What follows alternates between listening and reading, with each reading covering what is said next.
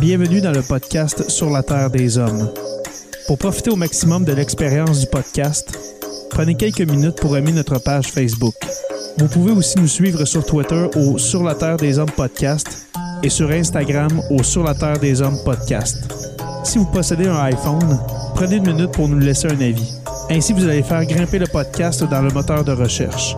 Finalement, si vous voulez encourager Sur la Terre des Hommes et obtenir des épisodes exclusifs, vous pouvez contribuer monétairement sur la plateforme patreon.com. P-A-T-R-E-O-N.com. Recherchez sur la Terre des Hommes et pour seulement 2 par mois, vous y aurez droit.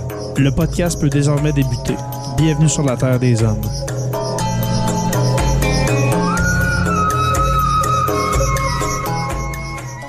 Cet épisode de Sur la Terre des Hommes est présenté par Construction Rivard.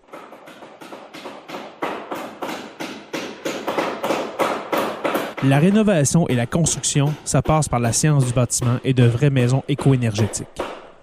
Un des seuls en Abitibi-Témiscamingue qui construit des maisons Novo Climat et Prénet Zéro. De la fondation à la finition d'escalier, ils font tout.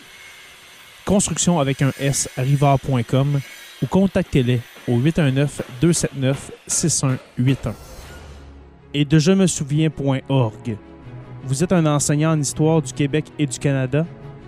un passionné d'histoire militaire, un étudiant au secondaire, ou simplement quelqu'un de curieux qui aime s'instruire et faire de nouvelles découvertes, vous auriez avantage à connaître Je me souviens. Il s'agit d'un organisme qui offre aux enseignants et enseignantes des outils pédagogiques gratuits pour compléter le programme d'histoire du Québec et qui aide à avoir une meilleure compréhension du rôle du Québec dans les conflits des 100 dernières années. Le contenu est disponible à tous en français et en anglais. Les outils comprennent des expositions virtuelles et itinérantes, des activités clés en main à utiliser en classe, des vidéos et jeux thématiques et un blog avec des informations supplémentaires. Pour de plus amples informations, rendez-vous sur le site web au je me souviens.org ainsi que sur Facebook et Instagram.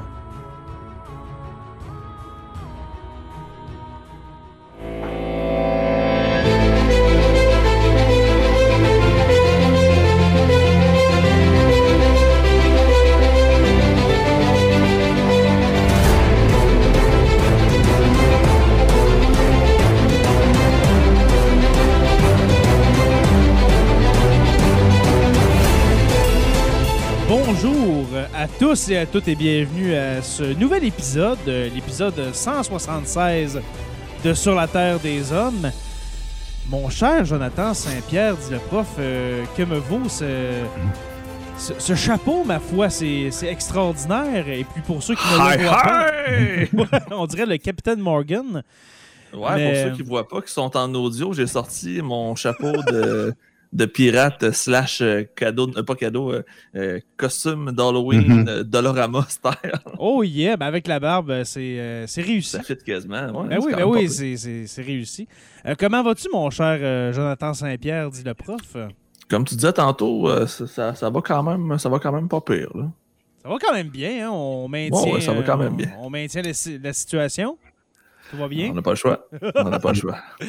Professeur Roussel, notre mentor à tous, comment allez-vous? Bonsoir, messieurs, ça va très bien. J'essaierai pas, moi, de me déguiser en pirate, parce que même en pirate informatique, je suis pas crédible. Fait que, oubliez ça, moi. Ouais, puis justement, on parlait tantôt de micro, puis tu disais qu'il y avait trop de, de, de, de pitons, hein, comme on dit, sur ton micro. Alors, euh, je ne crois pas que tu sois... Si j'ai de la difficulté avec des boutons sur un micro, imaginez-vous le reste. Ouais, c'est ça. je pense pas que t'es un, t'es, t'es un hacker, hein, voilà. Euh, Dans mon temps, on écrivait nos tableaux, nos, nos, nos, nos travaux euh, d'école et d'université sur une machine à écrire. Ouais. Aïe, aïe, aïe. Ben, Avec- Il y avait des pitons là-dessus. Avec euh, une, une acétate, hein, ne, ne jamais Mm. oublier l'acétate, voilà.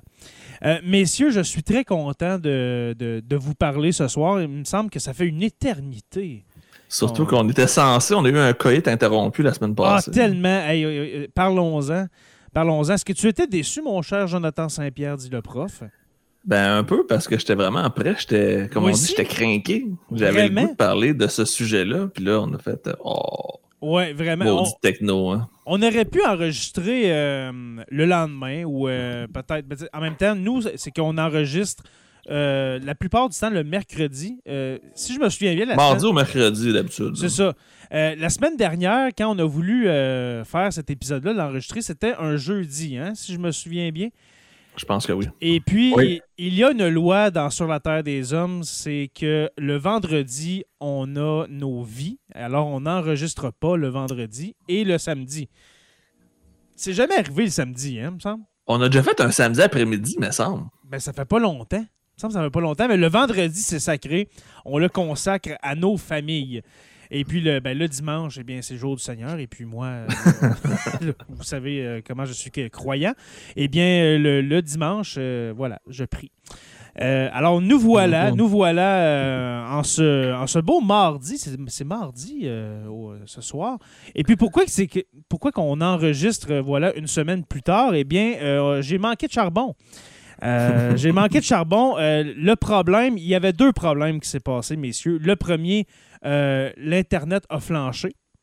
Et puis, dans la même soirée, j'ai contacté mon, mon, mon distributeur, mon service Internet, pour me, me faire dire que mon routeur n'était pas assez puissant pour la connexion que, que, que j'ai. Que d'avoir. Et voilà.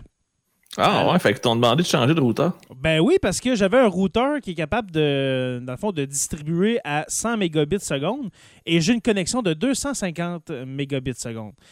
Alors, Wow. euh, voilà, c'était comme euh, faire, euh, essayer de passer une orange dans le trou d'une bouteille de Pepsi. Alors, C'est-tu c'est- vraiment du 250? Je suis curieux. j'ai, ouais, c'est c'est 250 euh, chez moi. Avec qui? C'est pas indiscret. Ben, on peut le dire, ben oui, on peut le dire, ce n'est pas un secret de Polichinelle. C'est avec Cablevision.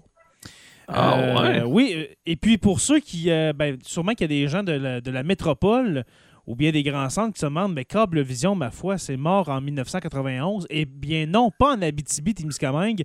C'est euh, un des En endroits... fait, c'est- c'est belle. Ouais, c'est ça, c'est belle.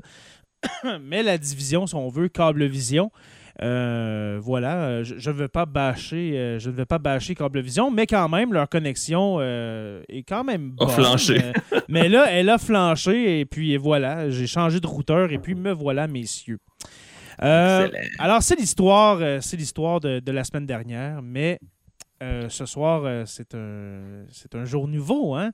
On est très heureux de se voir. Et puis, professeur Roussel, euh, à vous la parole, parce que ce soir, euh, nous, euh, nous faisons notre troisième épisode sur les vrais pirates, l'histoire vraie des pirates des Caraïbes, c'est dans le titre.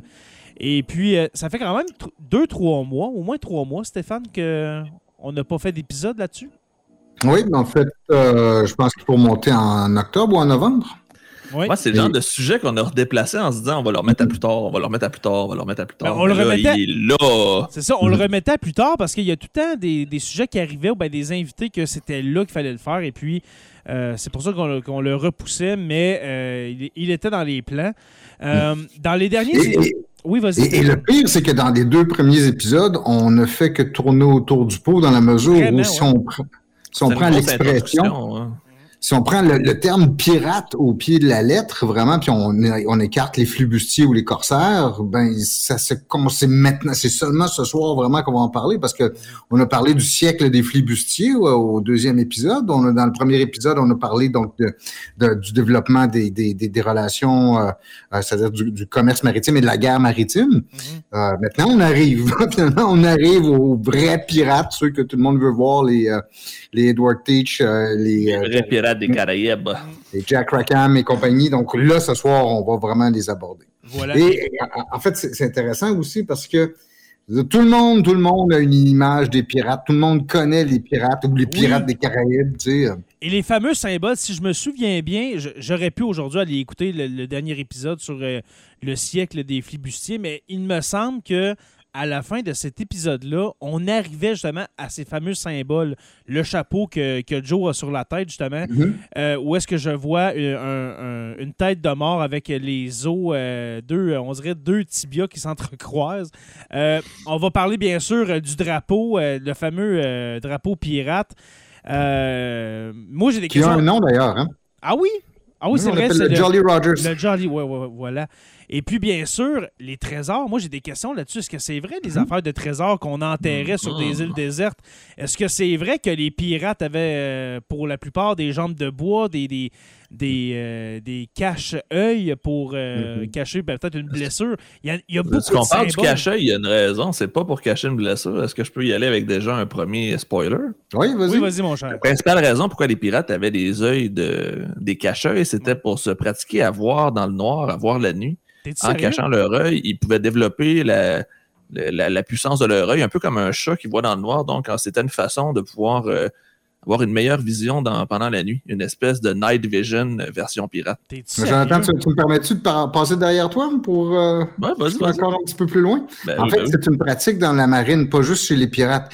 L'idée, c'est que que quand on, on passe, par exemple, du pont à la cale pour aller chercher des, des, des, des munitions, des trucs comme ça, tu sais, euh, en même temps, il faut que tes yeux soient habitués au noir.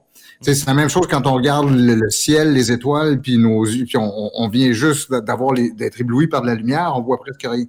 Donc, le but, c'est de pouvoir passer du, du très clair au très sombre facilement sans, sans avoir avec nos yeux. Parce que ça prend aux, aux yeux entre 20 minutes et une demi-heure à s'habituer.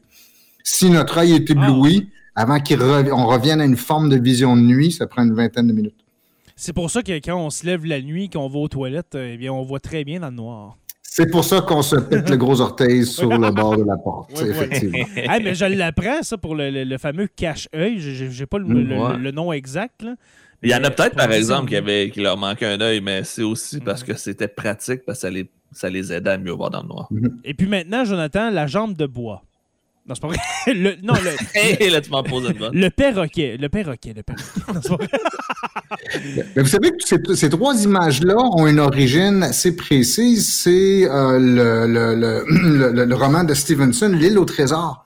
Et le Mm. personnage du pirate là-dedans, qui s'appelle Long John Silver, a toutes ces caractéristiques-là. Il y a, il y a un perroquet sur l'épaule, il y a un cachet, il y a une jambe de bois.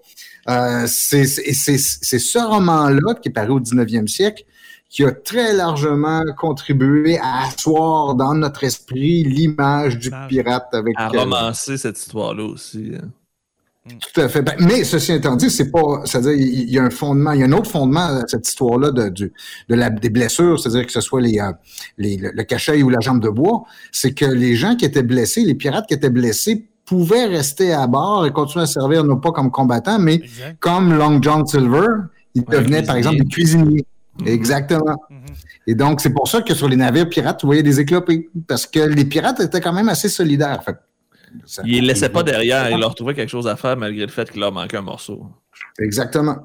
Puis euh, on peut dire aussi que le, le mettons pour un éclopé comme ça qui perd une jambe ou euh, un bras, euh, peu importe, euh, il, il fait quand même partie de cette confrérie-là. Il fait, il fait partie de, de, de- admettons, de- de- d'un équipage et puis il a droit à sa part, euh, à sa part d'un, Il y a d'un beaucoup de d'un butin. chez les Ouais, il y a- pirates, il y a on de la en parlait tantôt, mais c'était très égalitaire comme société. Ouais. Voilà.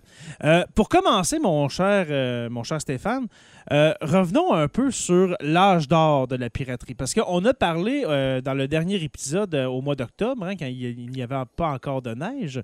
Nous avons parlé du siècle des flibustiers. Si je me souviens bien, c'était le 17e, si, si je me souviens Oui, bien. les années 1600, tout à fait. Et puis, Ben, c'est 1500, 1600, là. OK.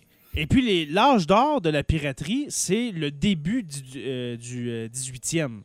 Peux-tu nous raconter un peu, le- justement, l'âge d'or? Pourquoi on a cette image de, de- On dirait que la piraterie, cet, cet âge d'or a duré quasiment 400 ans? Dans notre esprit, Mhm. là, il y a tellement d'histoires de pirates, il y a tellement de pirates notables qu'on dirait que ça a duré des années et des années. Mais non, ça a duré même pas 10 ans.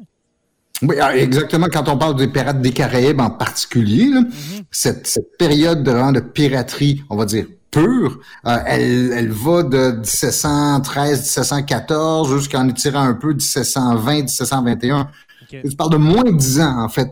Tout- tous 10 les ans, personnages qu'on connaît sont concentrés dans ces 5-6 années-là. Euh, c'est c'est assez intéressant. Donc, c'est l'intensité, mais aussi c'est le fait que ça a marqué beaucoup euh, les esprits. Mm. Mais si tu me permets, euh, Jay, on va, on va revenir à un point essentiel. D'abord, Oui, c'est oui. quoi la différence entre un flibustier et un pirate? Les deux sont des, des, des, criminels des mers, c'est-à-dire que leur, euh, leur objectif, c'est d'arraisonner des navires, de s'emparer de leur cargaison, puis de, couler les navires. La différence entre le, le flibustier ou le corsaire, c'est presque synonyme, et le pirate, c'est que le, le, corsaire agit dans une forme très relative, vous allez me dire, mais dans une forme de, de légitimité ou de légalité. Parce que le, le corsaire reçoit des lettres d'une autorité légitime, que ce soit le le, gouvernement britannique. le gouvernement britannique, ou ça peut être le gouverneur local aussi, qui représente l'Empire britannique, ou qui représente le gouvernement euh, britannique à- à- à- dans, dans une région. Et là, ils sont mandatés, généralement c'est dans le cadre des guerres, pour attaquer les vaisseaux ennemis ou attaquer les, les colonies ennemies. Euh, la plupart des, de ceux qui vont avoir un succès énorme sont en fait des flibustiers, euh, comme euh, euh, Morgan, là, le, le- le- le fameux capitaine Morgan, qu'on aujourd'hui Oui. ou euh, le, le, le- le- l'Olonnais, qui est un, flibustier français, ces gens-là vont piller les, les, les colonies espagnoles d'Amérique centrale et vont s'enrichir de manière extraordinaire comme ça. Mais ils le font toujours avec un vernis de légitimité ou un vernis d'égalité parce qu'ils sont toujours capables de montrer une lettre, ce qu'on appelle une lettre de créance ou une lettre de marque qui les autorise officiellement à attaquer les, euh, navires ennemis ou les colonies ennemies. Par conséquent, formellement, ce ne sont pas des criminels. Alors que les pirates, ils travaillent pour leur propre compte. Ils n'ont pas de lettre de créance et ce sont, ils sont traités comme des criminels parce qu'ils s'attaquent à tout le monde. Ils n'ont pas de, de, préférence nationale, ils n'ont pas d'attachement à aucun gouvernement. Ils font ça pour s'enrichir eux-mêmes. Dans, dans le fond, les corsaires, euh, encore aujourd'hui, aujourd'hui, ça peut exister. Mettons, de faire, un État peut faire appel à des mercenaires, si on veut. Ouais, c'est un peu ça. si C'est des Ouais, mercenaires. ouais, c'est- les mercenaires des mers, tout à fait. Si on, si on pense à, de- à des, euh, à des corsaires célèbres, parce que là, on parle de pirates, hein, euh, on peut nommer entre autres euh, Martin Frobisher, qui est à l'origine un peu, c'est, qui, qui était un- qui, qui a été euh, corsaire, mais qui, euh, qui a découvert, si on veut, euh, l'île de Baffin dans le nord, euh, dans le nord euh, du Canada. Euh, euh, Fra- Francis Drake aussi, si je me souviens bien, Ouais, euh, sous Oui, ouais, fait. Un des plus célèbres, oui. oui, sous euh, Élisabeth Ier. Alors, c'est des mercenaires. C'est des mercenaires. Les boucaniers, euh, moi, j'adore ça, ce nom-là, les Buccaneers, là, les boucaniers. Mhm. C'est une belle Euh, équipe de football. Oui, Mais C'est un voilà. mot français. C'est un mot français à l'origine qui a été anglicisé pour Oui, oui. Parce que boucanier, ça vient littéralement de boucan, Boucan, qui ouais. était le mot utilisé au, au, au 16e siècle, au 17e siècle, 18e siècle, pour désigner un processus de, de, de fumage de la viande. Exact. Les boucaniers étaient des, souvent des, des, des, des, des, euh, descendants, enfin, c'est pas des colons proprement parler, mais des, des exilés français, des gens qui s'étaient réfugiés dans l'île d'Hispaniola, c'est-à-dire ce qui est aujourd'hui la République dominicaine et Haïti. Et ils vivaient de deux ou trois choses. D'abord, soit la, la chasse aux cochons sauvages, dont ils faisaient fumer la viande sur une espèce de... Littéralement l'ancêtre de nos barbecues. Là. On serait pas dépaysés si on se retournait là. Comme Et ils vivaient aussi de, euh, de la piraterie. C'est-à-dire qu'à temps partiel, lorsqu'il y avait un navire qui passait pas loin de, de leur île, euh, ça arrivait très souvent qu'ils l'attaquaient et qui euh, ensuite qui se re- cachaient dans l'île euh, avec leur, euh, leur butin. Alors, euh, s'il y a une chose que les, que les abonnés de Sur la Terre des Hommes vont apprendre ce soir, eh bien, le mot boucan vient de là. Alors, quand on vous dit de, de- Buchan. je, fais, je fais de la boucane, eh bien, c'est, justement, ça vient de boucan. C'est, C'est voilà. un mot de vieux français qu'on a conservé au Québec. Oui, voilà. Faire fumer du cochon. Ouais. Et puis sur l'île d'Hispaniola, le- ben, qu'on parle justement à Haïti, il y a justement beaucoup de cochons sauvages. hein. qu'on parle euh, euh, de cette île-là où est-ce qu'il y a Haïti puis la République de- dominicaine, euh, qu'on pense à Cuba, euh, etc. Beaucoup de, de- de cochons sauvages.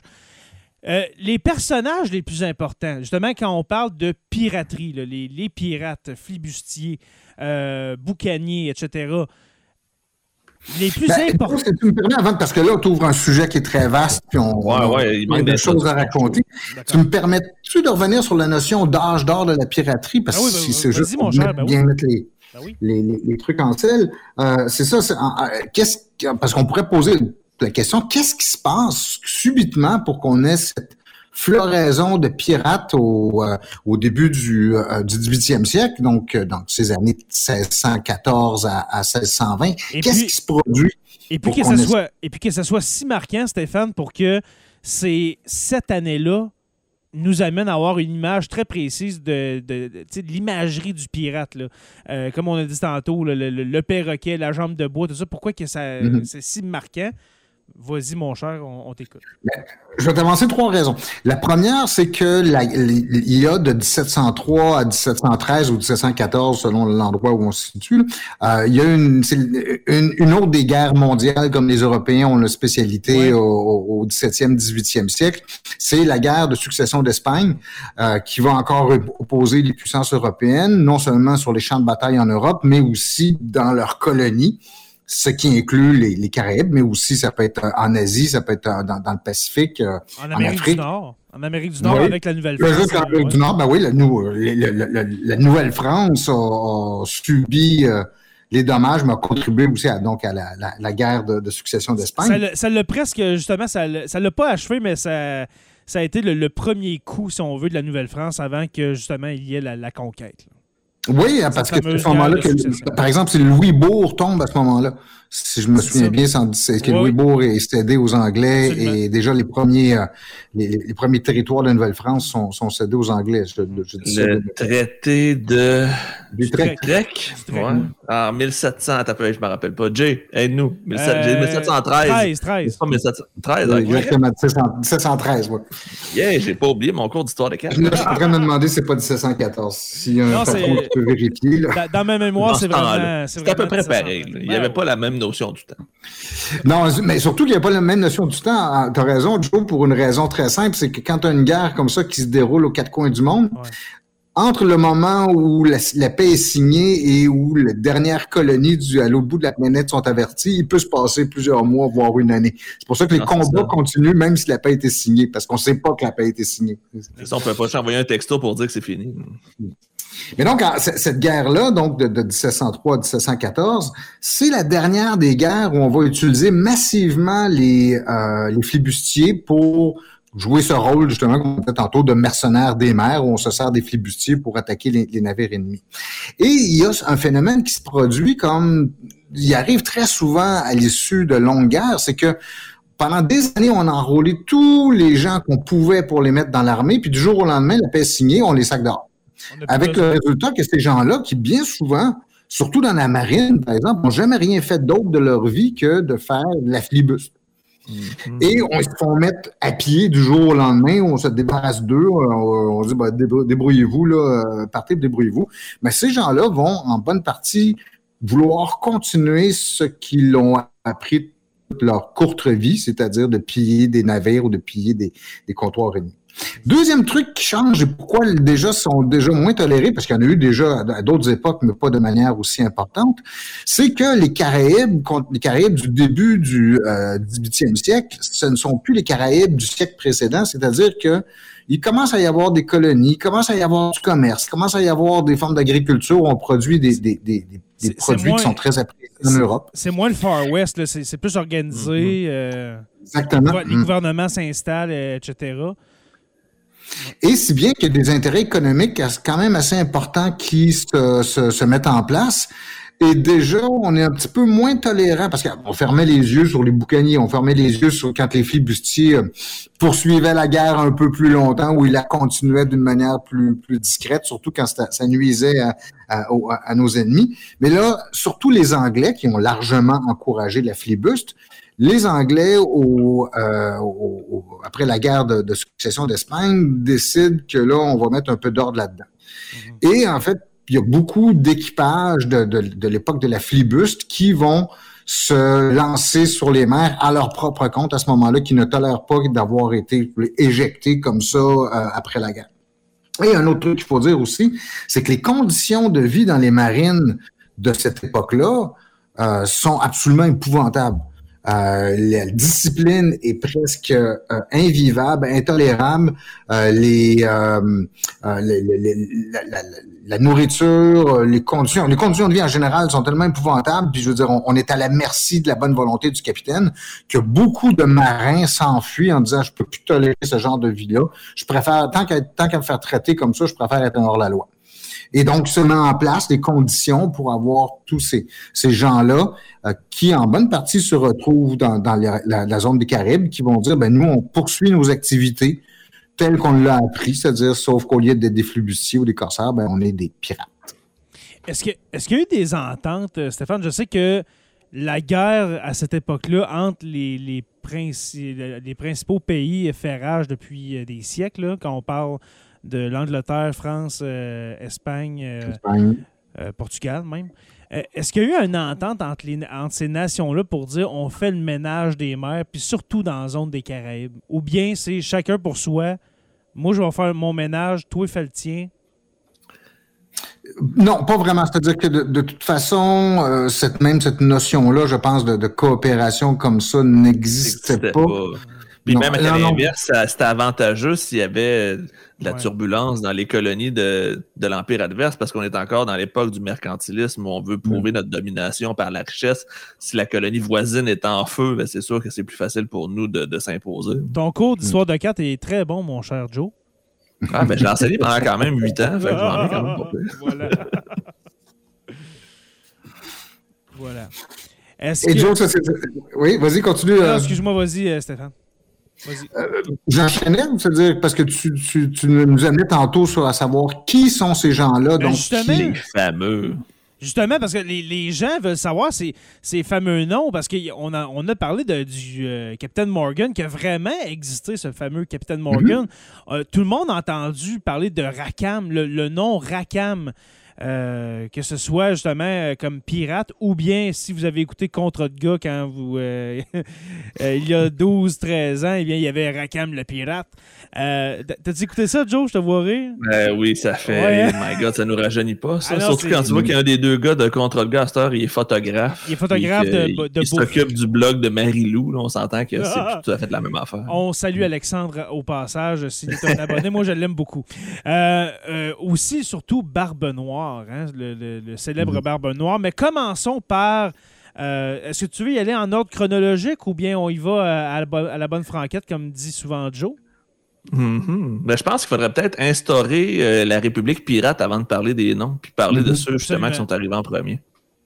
Oui, ben, il faut, pour comprendre en fait ce qui va se produire, d'abord garder à l'esprit que c'est une période très courte. Donc la plupart de ces gens-là se connaissent, euh, ont travaillé ensemble. Ils sont même quand même jeunes aussi, sont dans la vingtaine pour la plupart. Les capitaines pirates sont en moyenne entre, en- ont entre moyenne 30 et 40 ans. C'est très rare qu'ils vont dépasser la quarantaine. La plupart du temps, ils vont mourir euh, soit pendus, soit au, Au fond de leurs activités. Euh, donc oui, ce sont des gens qui sont très jeunes. Ce sont des gens qui fuient l'ordre social et économique de l'époque en Europe. Donc beaucoup de gens sont très pauvres, des paysans qui qui voient absolument aucun aucun avenir devant eux. Et l'ordre social est très très stratifié à l'époque, beaucoup plus que que- que- qu'il l'est aujourd'hui. Euh, si bien qu'il y a euh, beaucoup de gens comme ça qui veulent euh, briser les conventions, en tout cas avoir une façon de, de, de, de fuir cette, ce carcan social qu'on qu'on leur impose. Ça aussi, ça fournit beaucoup de main-d'œuvre pour le brigandage ou pour la, la, la piraterie. Ça va faire aussi beaucoup, ça va largement euh, alimenter les réseaux de migration vers l'Amérique du Nord, par exemple, ou vers, vers d'autres colonies. Mais certains vont carrément choisir d'aller dans le brigandage parce que non seulement ils, ils sont euh, économiquement dans une position difficile, mais souvent ils sont en rejet de l'ordre de la société avec lequel, dans lequel ils fonctionnent. Et ce qu'ils rejettent, c'est tout ce qui est hiérarchie, tout ce qui est commandement, tout ce qui est d'avoir le fait d'avoir quelqu'un au-dessus de ta tête. L'autorité, dans le fond. Exactement. Ils remettent en question cette autorité-là, ce qui fait qu'on va avoir, comme tu l'as laissé entendre, Jay, un peu plus tôt, c'est euh, euh, et, euh, aussi Joe, tu, tu, tu l'as mentionné, on va avoir des sociétés très égalitaires. On vous dirait aussi, on peut utiliser le mot anarchique, mais dans le sens où d'un Socio-anarchique. Tout à fait. Et c'est une, une, des conséquences de cette, euh, de cette, cette situation-là. Ben, c'est un rejet du monde, dans le fond, de, de, la, de, la, de, la, royauté, de la monarchie, de tout le système, justement, euh, instauré en Europe. On veut rejeter puis rebâtir sur, euh, justement, euh, je veux dire, des nouveaux fondements, des nouveaux idéaux. Là, c'est 13 siècles des Lumières aussi. On ben s'entend. Ces idées-là sont toutes en même temps. C'est exactement ce que je voulais amener, Joe. On est à l'époque, les Lumières commencent. Euh, les gens vivent très, très pauvrement. Il euh, y a des inégalités sociales aberrantes à cette époque-là. Alors, c'est pas, euh, c'est pas surprenant d'entendre parler de, de, gens, de jeunes hommes qui décident de partir sur la mer pour rejeter ce monde-là qui les, justement, qui les, met, qui les met de côté. Là. Oui, tout comme je le disais tantôt, on voit la même chose en Amérique du Nord, en Nouvelle-France et surtout en Nouvelle-Angleterre, donc des, des, des, des, gens qui fuient l'oppression de, de l'ordre social européen. Et qui sont très en colère aussi euh, euh, contre ceux qui représentent l'autorité ou cet ordre social. Donc, ils vont tout rejeter en bloc et c'est pour ça qu'eux-mêmes ne, ne rejetaient pas l'étiquette d'être des ennemis de l'humanité, parce que l'humanité, pour eux, représente euh, les inégalités, représente l'exploitation, représente la domination, représente des, humiliations constantes. Est-ce qu'aujourd'hui, euh, Stéphane, est-ce qu'aujourd'hui, on pourrait faire un parallèle avec ça, les pirates, parce qu'on va en parler dans un autre épisode sur euh, les pirates. On va parler de la fin et bien sûr, justement, de la piraterie actuelle dans le prochain épisode sur les pirates, mais les pirates somaliens. Oui, voilà, on n'a qu'à penser les, pirates somaliens. Est-ce que c'est la est-ce que c'est la même raison pourquoi que, les, pirates d'aujourd'hui sont pirates, justement, le rejet de l'ordre, ou bien on parle euh, euh, principalement justement de, banditisme, si on veut. Euh, probablement que, c'est vrai. Je veux dire, le phénomène de piraterie aujourd'hui est marginal comparé à d'autres époques, mais surtout, il est marginal comparé à d'autres manifestations du rejet de cet ordre-là. Que ce soit, par exemple, se réfugier dans des idéologies extrémistes, que ce soit même dans, certains cas du, terrorisme, que ce soit les, gangs de rue ou la mafia, euh, ça relève, à mon avis, en grande partie de la même logique. C'est-à-dire, tu sais, comme j'entendais des reportages où je lisais des trucs sur, la mafia euh, contemporaine. En gros, je reconnaissais les pirates du, du, du 18e siècle là-dedans. Tu sais, c'était c'est la, même idée de profit à très court terme, euh, de moralité, qu'on rejette la morale de la, la, majorité ou la, la moralité d'un ordre social qu'on n'aime pas, ben, c'est la même, la même logique. Les gangs de rue, c'est aussi ça. Là. C'est en fait, je vais citer un rappeur américain qui l'a dit dans le titre de ses albums, c'est Get Rich or Die Trying. Hmm. C'est T'es riche ou tu meurs, c'est ça ou c'est rien. Hmm. Et l'autre aspect de la société égalitaire aussi, c'est que les sociétés pirates qui se constituaient généralement un équipage pouvaient se constituer pour soit une campagne ou soit rester ensemble à plus long terme, mais c'était des, des, ce qu'on pourrait appeler des micro-sociétés qui étaient d'abord d'une part anarchiques. Quand ce que j'entends par là, c'est que l'autorité du capitaine est limitée à son strict minimum et c'est généralement au combat. Et c'est tout. Autrement, le capitaine est élu. Et si le capitaine ne se comporte pas d'une manière satisfaisante pour l'équipage, ce qui arrive à beaucoup de ceux dont on va peut-être parler tantôt, euh, euh, je pense à Charles Vane entre autres, euh, ils vont être abandonnés par leur propre équipage sur des îles désertes euh, où ils vont être euh, rejetés par leur propre équipage. Ce qui arrive, euh, juste pour faire un lien, là, mais bizarrement, ça arrive souvent au, dans les films Pirates des Caraïbes. Le capitaine Jack Sparrow, ça, dans le fond, Johnny Depp, le capitaine Jack Sparrow, ça fait tout le temps mettre de côté au moins deux fois dans le film il est capitaine, il se fait mettre de côté, on le met sur une île, il revient, OK, on te prend comme capitaine, il se, euh, il se fait mettre de côté. fait euh, le capitaine d'un navire pirate peut être remplacé facilement, c'est ce que tu dis. Oui, oui, parce qu'il faut que ce qu'on appelle la compagnie, l'équipage, si vous voulez, qui, en fait, qu'il ait la confiance de, de, de, son équipage. Parfois, dans certains équipages, il y a des chartes très élaborées, on l'a mentionné rapidement au début, mais lorsque vous perdez un, un membre au combat, il y, a, un prix pour un bras droit, il y a un prix pour un bras gauche, il y a un oh. prix pour un œil. Des espèces d'assurance. Ben oui, il y a une assurance collective. on, va donner une part du butin à, celui qui est blessé ou mutilé durant, euh, durant les combats. Euh, il, y a, il, y a, toutes ces dimensions très égalitaires qu'on retrouve. Et égalitaire d'une autre manière aussi qui est absolument fascinante, c'est le côté cosmopolite. C'est-à-dire qu'il n'y a pas d'équipage, en fait, très peu d'équipage à qui on pourrait mettre une étiquette de nationalité. Il y a, beaucoup de beaucoup d'Anglais, beaucoup de Britanniques, naturellement, parce que il, y a, énormément de marins britanniques, mais on les retrouve aux côtés de Français, aux côtés d'Espagnols, aux côtés d'anciens esclaves africains qui, qui, ont été, euh, qui ont fui leur, euh, euh, qui ont été libérés ou qui ont fui leur, leur maître. On retrouve même des Arabes. Je veux dire, on retrouve de tout là, sur les navires pirates de l'époque et il n'y a pas de distinction de classe ou, ou en tout cas, on a très peu de témoignages de racisme ou de, de, de, rejet pour des raisons de langue ou de, il y avait beaucoup de, il y avait beaucoup de pirates aussi qui venaient du Maghreb, hein, le, nord, euh, le nord de l'Afrique. qu'on Mais parle tout ça qui est sur le bord de euh, l'eau, dans le fond, quand tu es proche d'une mer ou d'un océan, C'est c'est beaucoup plus facile. tu sais. En. Abitibi, il ne devait pas en avoir ben ben. Absolument. C'est un mauvais gag, je m'excuse. Ben, on est à l'intérieur des terres. euh.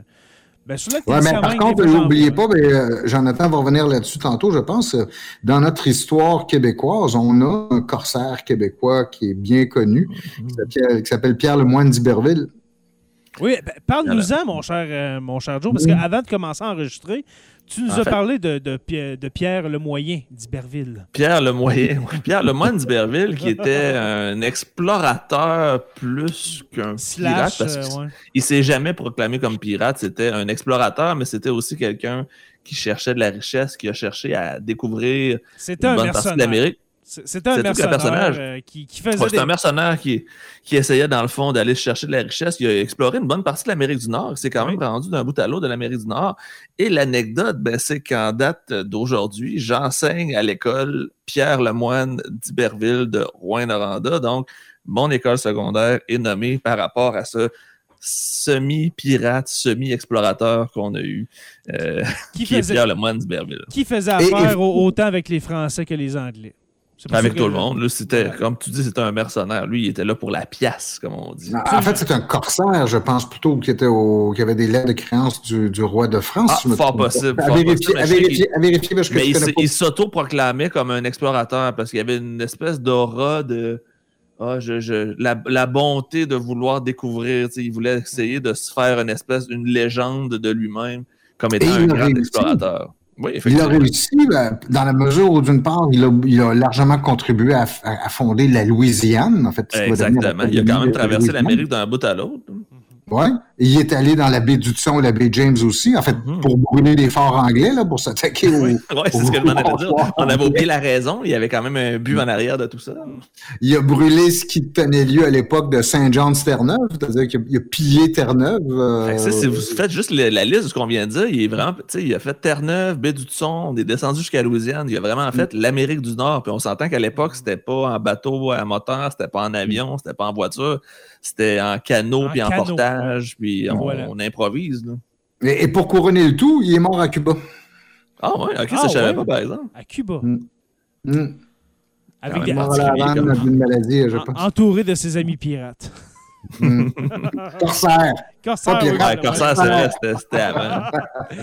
Euh, parlons, parlons un peu de ces pirates, euh, messieurs. Là, c'est là que les gens, les oreilles vont s'ouvrir parce qu'il y, il y a comme une fixation sur les pirates célèbres. Oui, Comme vous allez le remarquer sûrement, c'est la légende est plus belle que la vérité ou la, la réalité souvent. oui, parce qu'il y, a- il y Tiens, a vous, légendaires. euh. C'est- C'est c'est qui celui que vous connaissez le plus célèbre, selon vous?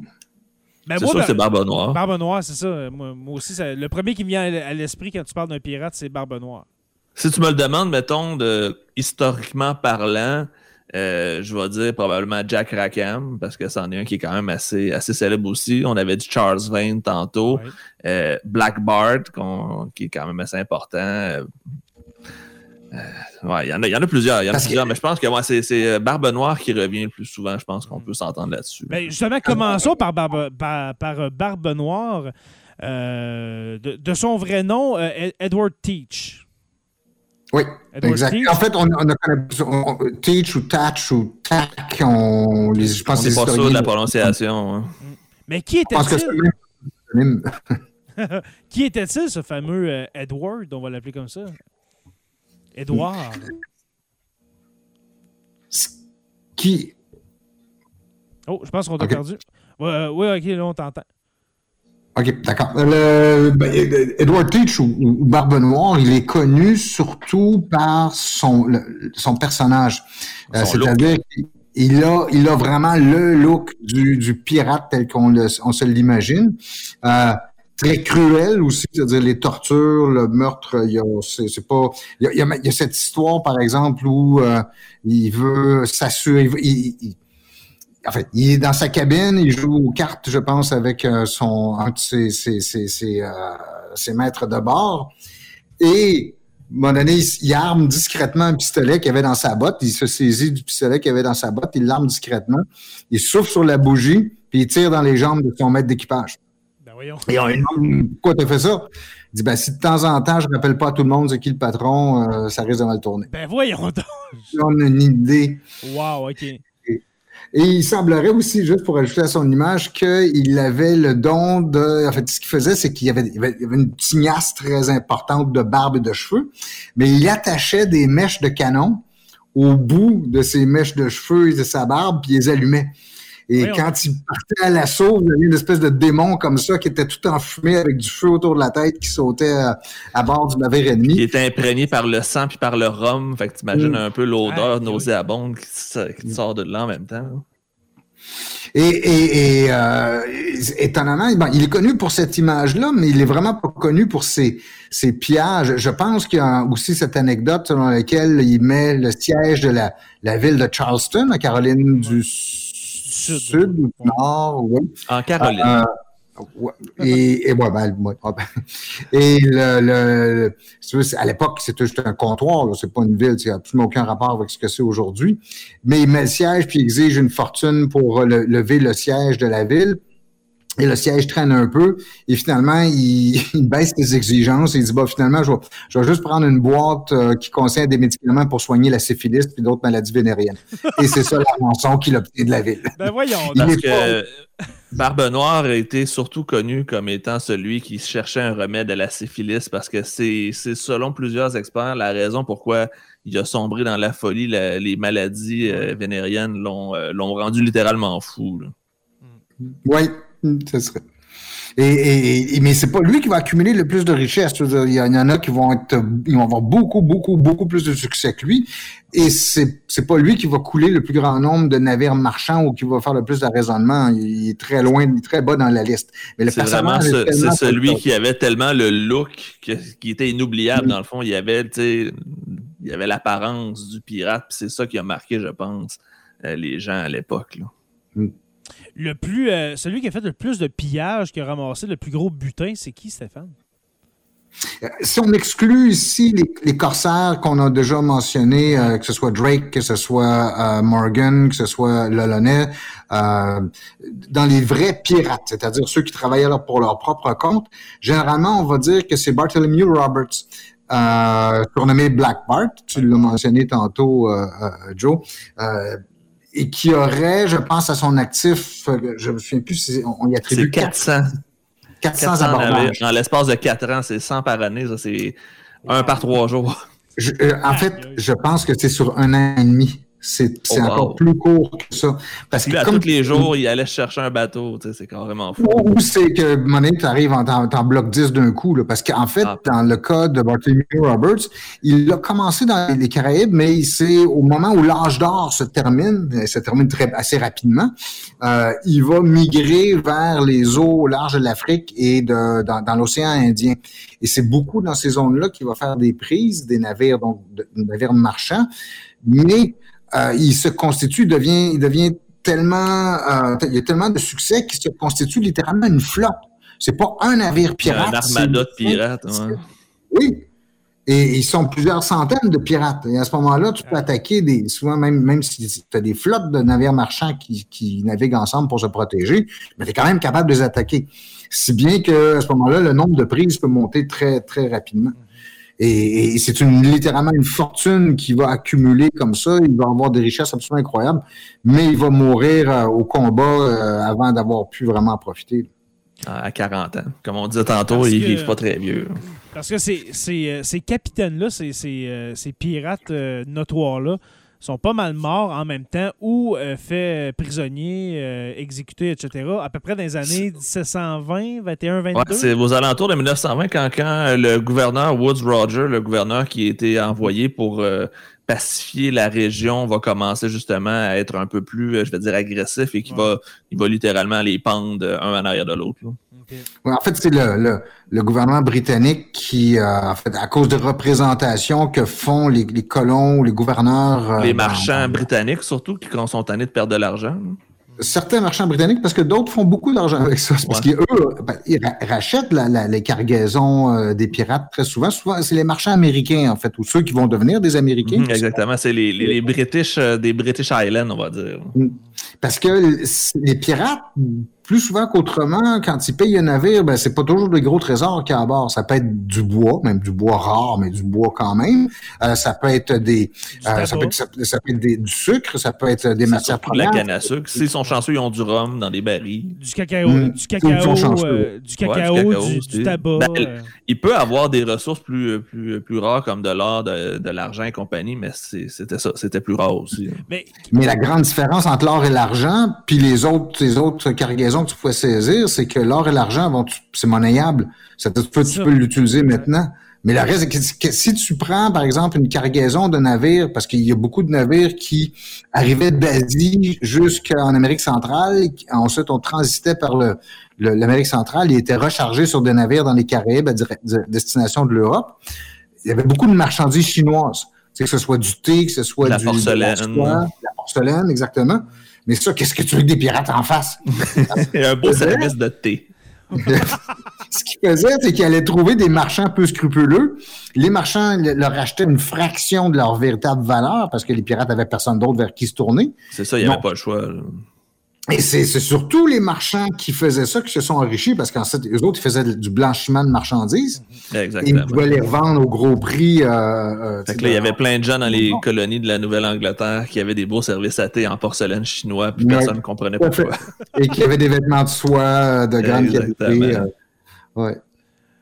Et, c'est pour ça, donc, une partie, en tout cas, de la classe, euh, la, classe marchande qui euh, en a eu assez parce que très rapidement, c'est devenu un fléau qui menaçait même tout le commerce dans la région, tout le commerce transatlantique. Et là, il y en a qui ont commencé à dire que, OK, c'était bien utile durant les, les, les, grandes guerres, mais maintenant que la paix est revenue, on peut pas se tolérer des criminels comme ça qui menacent la régularité du, commerce transatlantique, surtout qui est en train d'être en pleine expansion euh, euh, à l'époque. C'est bien que, comme le disait euh, Joe tantôt, le, finalement, on désigne un gouverneur qui s'appelle Wood Rogers, qui va devenir gouverneur des Bahamas, mais on va dire, ben, tu vas reprendre le contrôle de la situation là-bas. On lui confie trois ou quatre navires de guerre, je pense, des petits navires. Et il se pointe justement dans l'île, une des, parce qu'il y a quelques îles mythiques comme ça, l'île de la Nouvelle-Providence, qui est euh, une des îles dans l'archipel des Bahamas. Qui est aujourd'hui la ville de Nassau. Nassau, Nassau et oui, c'est ce qui est devenu la, la, en fait, Nassau à l'époque était quelques quelques cabanes en. C'était, on va dire, un, bordel. C'était prostitution, alcool, puis c'est pas mal ça. je, je vais me permettre un mot là-dessus. Est-ce que c'est moi qui vous ai perdu, non? Non, c'est correct, c'est correct. OK, OK, d'accord. Il y a quelques mots là-dessus parce que vous avez, euh, Jay a mentionné ça tantôt, la République pirate. Ça aussi, mm-hmm. c'est étonnant. Ça s'est constitué, en fait, c'est sur l'île de, de, la Nouvelle-Providence et oh, qui est une île qui n'a pas vraiment d'intérêt, je veux dire, agricole ou quoi que ce soit. Il y a un petit port qui va devenir le port de Nassau, finalement. Euh, mais en fait, cette île-là est très peu peuplée et les pirates, les, flibustiers, au cours de la guerre de succession d'Espagne, vont commencer à s'établir.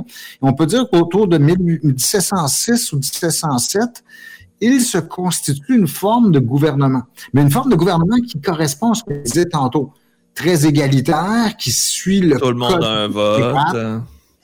Les grandes décisions sont prises euh, collectivement, mais bon, Barbe Noire, qui va devenir si célèbre à l'époque, ben, je pense qu'il va occuper même un, rôle important. Euh, euh,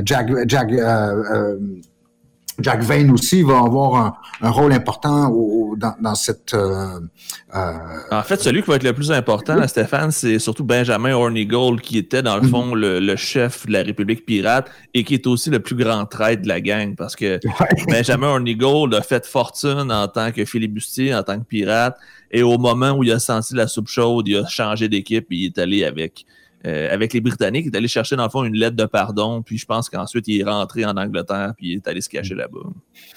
Exact. Et vois-tu, c'est ça. C'est la manière dont l'âge d'or se termine. C'est que. Chacun son cerveau, dans le fond.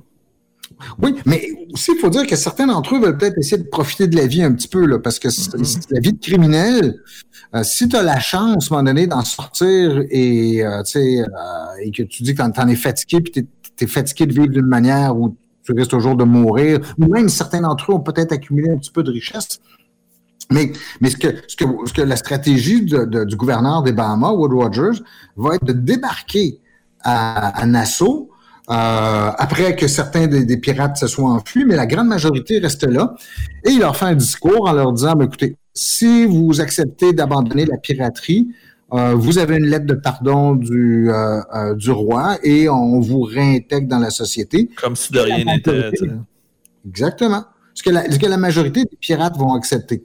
Sauf certains comme, comme Charles Vane, Vane celui, oui, John, euh, John Rackham et euh, Bartholomew Roberts, eux vont partir, vont tenter de s'échapper. Eux, c'était comme, on va dire, les extrémistes aussi. C'était les plus radicaux de, de, la piraterie aussi.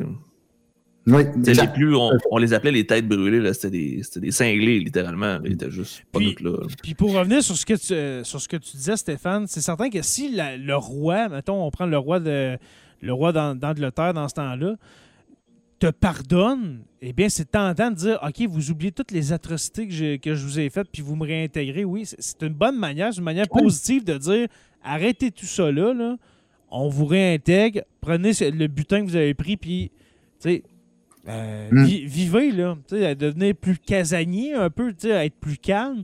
Puis ça m'amène à une question, Stéphane. Est-ce que certains pirates avaient des familles, une femme, des enfants? Oui. Oui?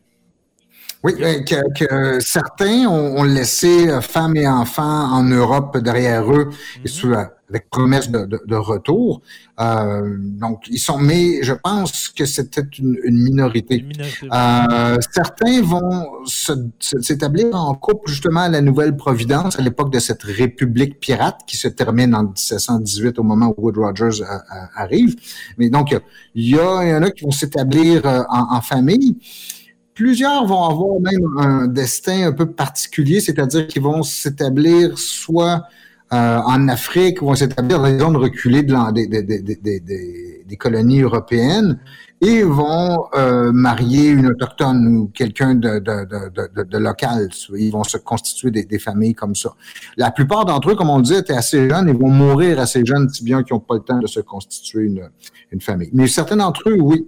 Et tiens, tu m'amènes un autre point euh, intéressant parce qu'on on l'évoque très souvent dans l'histoire de la piraterie, c'est la place des femmes, mm-hmm. qui est a priori marginale parce que les sociétés de pirates sont des sociétés d'hommes.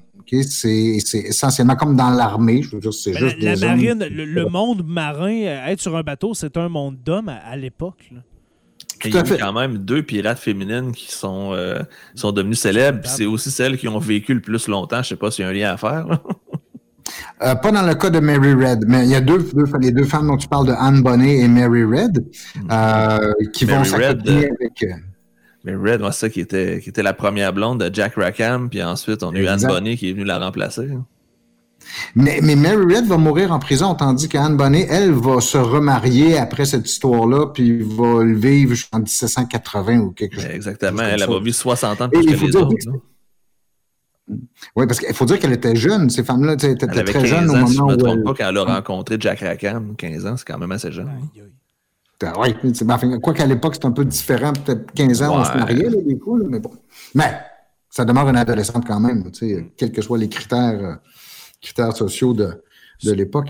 Mais, mais, aussi, cette idée, par exemple, de, de, société d'hommes a amené surtout plusieurs historiens au cours des dernières années à se demander jusqu'à quel point, par exemple, l'homosexualité était répandue dans les équipages, non seulement pirates, mais la plupart des, des équipages si on parle, de, si, on, si, on, parle de liberté, est-ce qu'il y avait la liberté sexuelle aussi? Là? Apparemment que oui. Il y avait une pratique qui est de plus en plus documentée aujourd'hui. Ça fait plusieurs trucs que je vois ou j'entends là-dessus qu'on appelle le matelotage. Euh, les boucaniers étaient très forts là-dessus.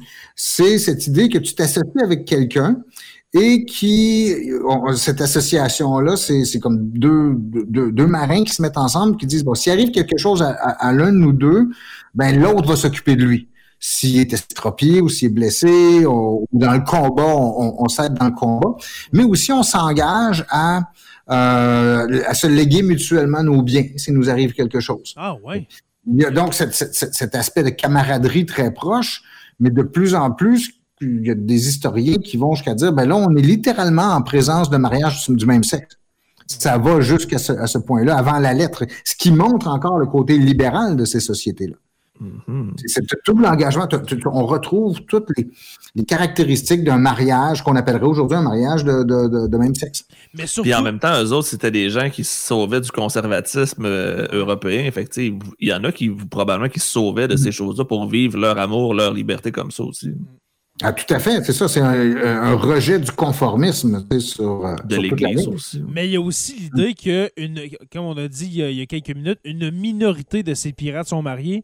Et puis, quand on ramasse un butin, ben, à qui qu'on va donner ça? Tu sais, il faut le léguer en même temps à quelqu'un. Sinon, ça va dans le fond de l'océan. Ouais, c'est ça. Sinon, euh, ils vont tous se répartir ça à la gang. Fait que oui, c'est c'est vrai, c'est comme une union, si on veut. Mm. Euh, Mais, mais les pirates, pour ce qu'on en sait, plus que les, les, les mafiosi d'aujourd'hui, à moins de faire un gros coup d'argent, ces gens-là sont pas sont pas des épargnants. Et, Ouais. et, euh, c'est pas des gens qui ont mis de l'argent de côté. Mais surtout quand tu dis, écoute, les chances que je vive plus qu'un an ou deux, tu sais, que je meure au combat ou encore que je me fasse arrêter puis pendre, ben là, pourquoi je pourquoi je m'encombrerais de l'argent? on- qu'il le dépensait. En fait, encore une fois, c'est les marchands ou les, les, les, les gestionnaires de, de, de bordel ou les prostituées ou c'est tout Les ça. tenanciers de bar. Ouais, les, les, les, les joueurs professionnels, c'est eux finalement qui empêchaient, euh, empochaient les, les gains des, des, des pirates. Et c'est la même raison que une autre euh, image très fortement associée aux pirates euh, et très affaiblie, c'est celle du trésor, le fameux trésor caché. Oui, parlons- parlons-en de ce mythe, parlons-en du, mythe du trésor. La légende veut que les pirates enterraient leur butin sur des îles désertes. Est-ce que c'est vrai, Stéphane? C'est-à-dire, comme toutes les grandes Bien légendes, il y a un fond de vérité. On, on le dit, par exemple, le capitaine William Kidd, qui est aussi très connu dans, dans le- la, la, la, la liste des, des, des, des- capitaines. Euh, même si encore, c'est pas pour ses succès, c'est pour ses maladresses dans son cas. Mais lui aurait fait ça, c'est-à-dire avoir pillé quelques navires et aurait enterré un, un trésor. Il y en a un autre, le Vasseur, qu'on qu'on surnomme la Buse, euh, qui aurait affirmé au moment, juste au moment de se faire pendre, en fait, qui aurait dit à la foule venue voir, le- le- voir sa pendaison, dit ben j'ai un trésor caché, puis il lance un papier dans la foule qui serait une carte au trésor. Et ces images-là, qui sont somme toute très rares, je veux dire, ces, ces, ces anecdotes-là, pardon, qui sont très rares, vont être repris par des auteurs de fiction comme euh, euh, Stevenson dans L'île au trésor, qui est le roman le plus connu de, de, de l'époque des, des pirates. Et il va reprendre cette idée-là et elle va se diffuser, si bien qu'on a l'impression que tous les pirates ont tous enterré quelque part sur une île déserte un, un- un- un trésor. Mais dans La les majorité des trésors, ouais. Excuse-moi. Non, Vas-y, vas-y, Joe. Je dire, la majorité des trésors, en fait, c'est c'était la cargaison du bateau et souvent la cargaison quand elle a coulé. Là, on a, on a un trésor, pas parce qu'il a été caché, mais parce que le bateau euh, s'est échoué puis a coulé dans le fond de l'océan. Et et il y a un cas qui est très célèbre, c'est celui du, euh, du navire le euh, Window Galley, qui était du, euh, du pirate Sam Bellamy, là, en fait, Black Sam, tu parlais, qui a été retrouvé en 1984 et on, depuis ce temps-là, on continue à extraire des, des, des pièces d'or et c'est un, un des rares cas d'une épave qu'on a retrouvé avec, euh, un, un peu comme dans Tintin et le- le, Avec le rouge, et avoir un navire coulé dans le fond de l'eau avec un, trai- un, un coffre qui est rempli de pièces d'or.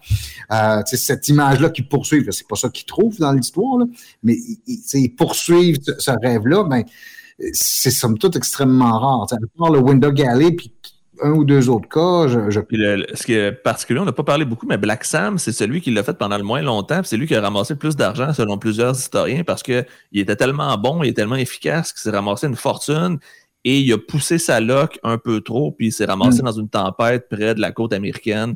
Il a coulé, puis ça- ça a pris 300 ans avant qu'on retrouve son bateau. encore faut que tu- encore faut-il que tu sois capable d'aller le, le retrouver, puis il faut que tu sois en vie pour aller le chercher. tu sais. Il faut que tu, tu, si tu penses que tu vas mourir demain matin, c'est complètement absurde de cacher ton trésor alors que tu prends profiter maintenant. C'est pour ça que les probabilités sont somme toute assez faibles que- qu'il y ait beaucoup de trésors euh, cachés. En euh, fait, la ça. raison pourquoi on pense ça, c'est à cause du livre L'île au trésor. Littéralement, c'est qu'on est parti avec l'idée que les trésors étaient cachés parce que le livre nous dit que les pirates cachaient des trésors. Ben souvent, souvent, Exactement. des, souvent des œuvres qui ont, plus, qui ont plusieurs centaines d'années comme ça. Moi, l'île au trésor, ça me fait penser un peu euh, au, euh, au vicomte de, Bra- de Bragelonne d'Alexandre Dumas. Où, Ah, où est-ce que, euh, où est-ce que Dumas raconte que l'homme au masque de fer était le frère jumeau de Louis XIV? oui, Ça fait oui, qu'aujourd'hui, c'est certain que dans, dans la littérature qu'il y a eu par après, dans, le, dans la culture populaire, dans le cinéma avec euh, l'homme au masque de fer de Leonardo DiCaprio, Mhm. on pense, tout le monde pense que c'est un fait historique que l'homme au masque de fer qui a Ah, réellement existé, ouais. c'était le frère jumeau de Louis XIV. C'est pour ça qu'on le masquait, mais c'est une œuvre, de- tu sais, c'est- une œuvre, c'est pas le- un fait la historique. fiction. C'est ça, exact. Moi, je vous conseille, messieurs, euh, d'arrêter cet épisode-là et puis de, de continuer euh, le- au, au prochain épisode. Ça ne sera, pas l'épisode 177 parce que la semaine prochaine, mon cher euh, Jonathan Saint-Pierre, dit le prof, nous recevons Louis-Paul Willis qui va venir nous Oh, parler oui. du métavers. Surtout que Louis-Paul Willis est, je crois, la personne qui nous a aidé à avoir l'épisode avec le plus de vues en 2021. Ou le plus d'écoutes, plutôt? Oui, euh, ben, je crois qu'il a été détrôné dernièrement par le Christian Page Mystery Tour. Mais Oh, c'est les deux épisodes euh, depuis qu'on a fait, euh, depuis qu'on a migré hein, seul, où est-ce qu'il y a le plus d'écoutes. C'est l'épisode avec Christian Page, Mhm. le Christian Page Mystery Tour. Et puis le dernier épisode sur Facebook avec, avec Louis-Paul Willis. Alors moi, je, je vous conseille, messieurs, on va arrêter ça là. Et puis, Mais attends, compte tenu qu'on est une Oui. société euh, anarchique, nous aussi, et Oui. qu'on va mettre aux voix ta proposition, on va déterminer si tu es toujours capitaine ou si on te maroune, toi aussi. Ah non, moi, je veux euh, pas être on capitaine. Que je- on fait un coup d'état pirate. Moi, moi, moi je ne suis, pas un capi- je suis pas le capitaine de Sur la Terre des Hommes. Je pense qu'il n'y en a pas de capitaine. Moi, je, suis euh, le- le- le- l'animateur et puis je, je- je m'occupe d'enregistrer. C'est tout ce que je fais. Euh, euh, alors, messieurs, merci beaucoup d'avoir euh, participé à cet épisode de Sur la Terre des Hommes. Merci d'avoir pris votre soirée. Toujours un grand plaisir. C'est vraiment, c'est vraiment des discussions puis des, des trucs tellement agréables à faire. Que... Surtout Tellement- un sujet comme ça, c'est un sujet, on pourrait en parler pendant des heures parce que même si ça a été très très court, il y a tellement d'anecdotes, tellement d'histoires. Et juste avant de terminer, Jay, je, je le plug à chaque fois probablement, mais la série Netflix dans le sillage des pirates, si vous voulez en savoir plus, c'est excellent documentaire, c'est très bien réalisé. Et si vous êtes des fans de pirates, il y a aussi la série Black Sails, les voiles noires, euh, qui est dans le fond la suite de l'île au, de au, trésor de, qu'on parlait tantôt. C'est que dans le fond, l'histoire se passe 20 ans après l'île au trésor avec Long John Silver comme personnage principal de la série aussi. Et les vrais pirates se greffent à son histoire à lui. Vraiment super intéressant ça aussi. Ça me fait penser, on parlait justement de- de- des autres épisodes pendant, le- pendant l'épisode de- d'aujourd'hui. Ça me tente quasiment des rabouter bout à bout quand ça va être fini les quatre épisodes. Et puis vous allez avoir un 4h30 euh, sur l'histoire des pirates. ça serait vraiment Ah, ça malade. serait super bon. Ça. Serait fou, hein? Mm. Et 4 On va faire la même chose avec le Troisième Reich aussi. Et c'est Mm. Oui. un, un épisode de Ben oui. 12 heures. Le Troisième Reich en 12 heures. en 12 heures, et voilà. Alors, merci, messieurs. Merci au patron euh, qui d'avoir participé à, cette, euh, à cet enregistrement. Il n'était pas très nombreux, alors, euh, il n'était pas nombreux ce soir, mais euh, qui sait, c'est c'est peut-être qu'ils écoutaient euh, Big Brother. Alors, voilà, c'est, excusable. Alors, euh, merci à vous. Merci aux abonnés de suivre Sur la Terre des Hommes. Nous sommes euh, disponibles sur Apple Podcasts, Spotify, Google Podcasts et YouTube au Sur la Terre des Hommes Podcast. Allez vous abonner à notre chaîne YouTube.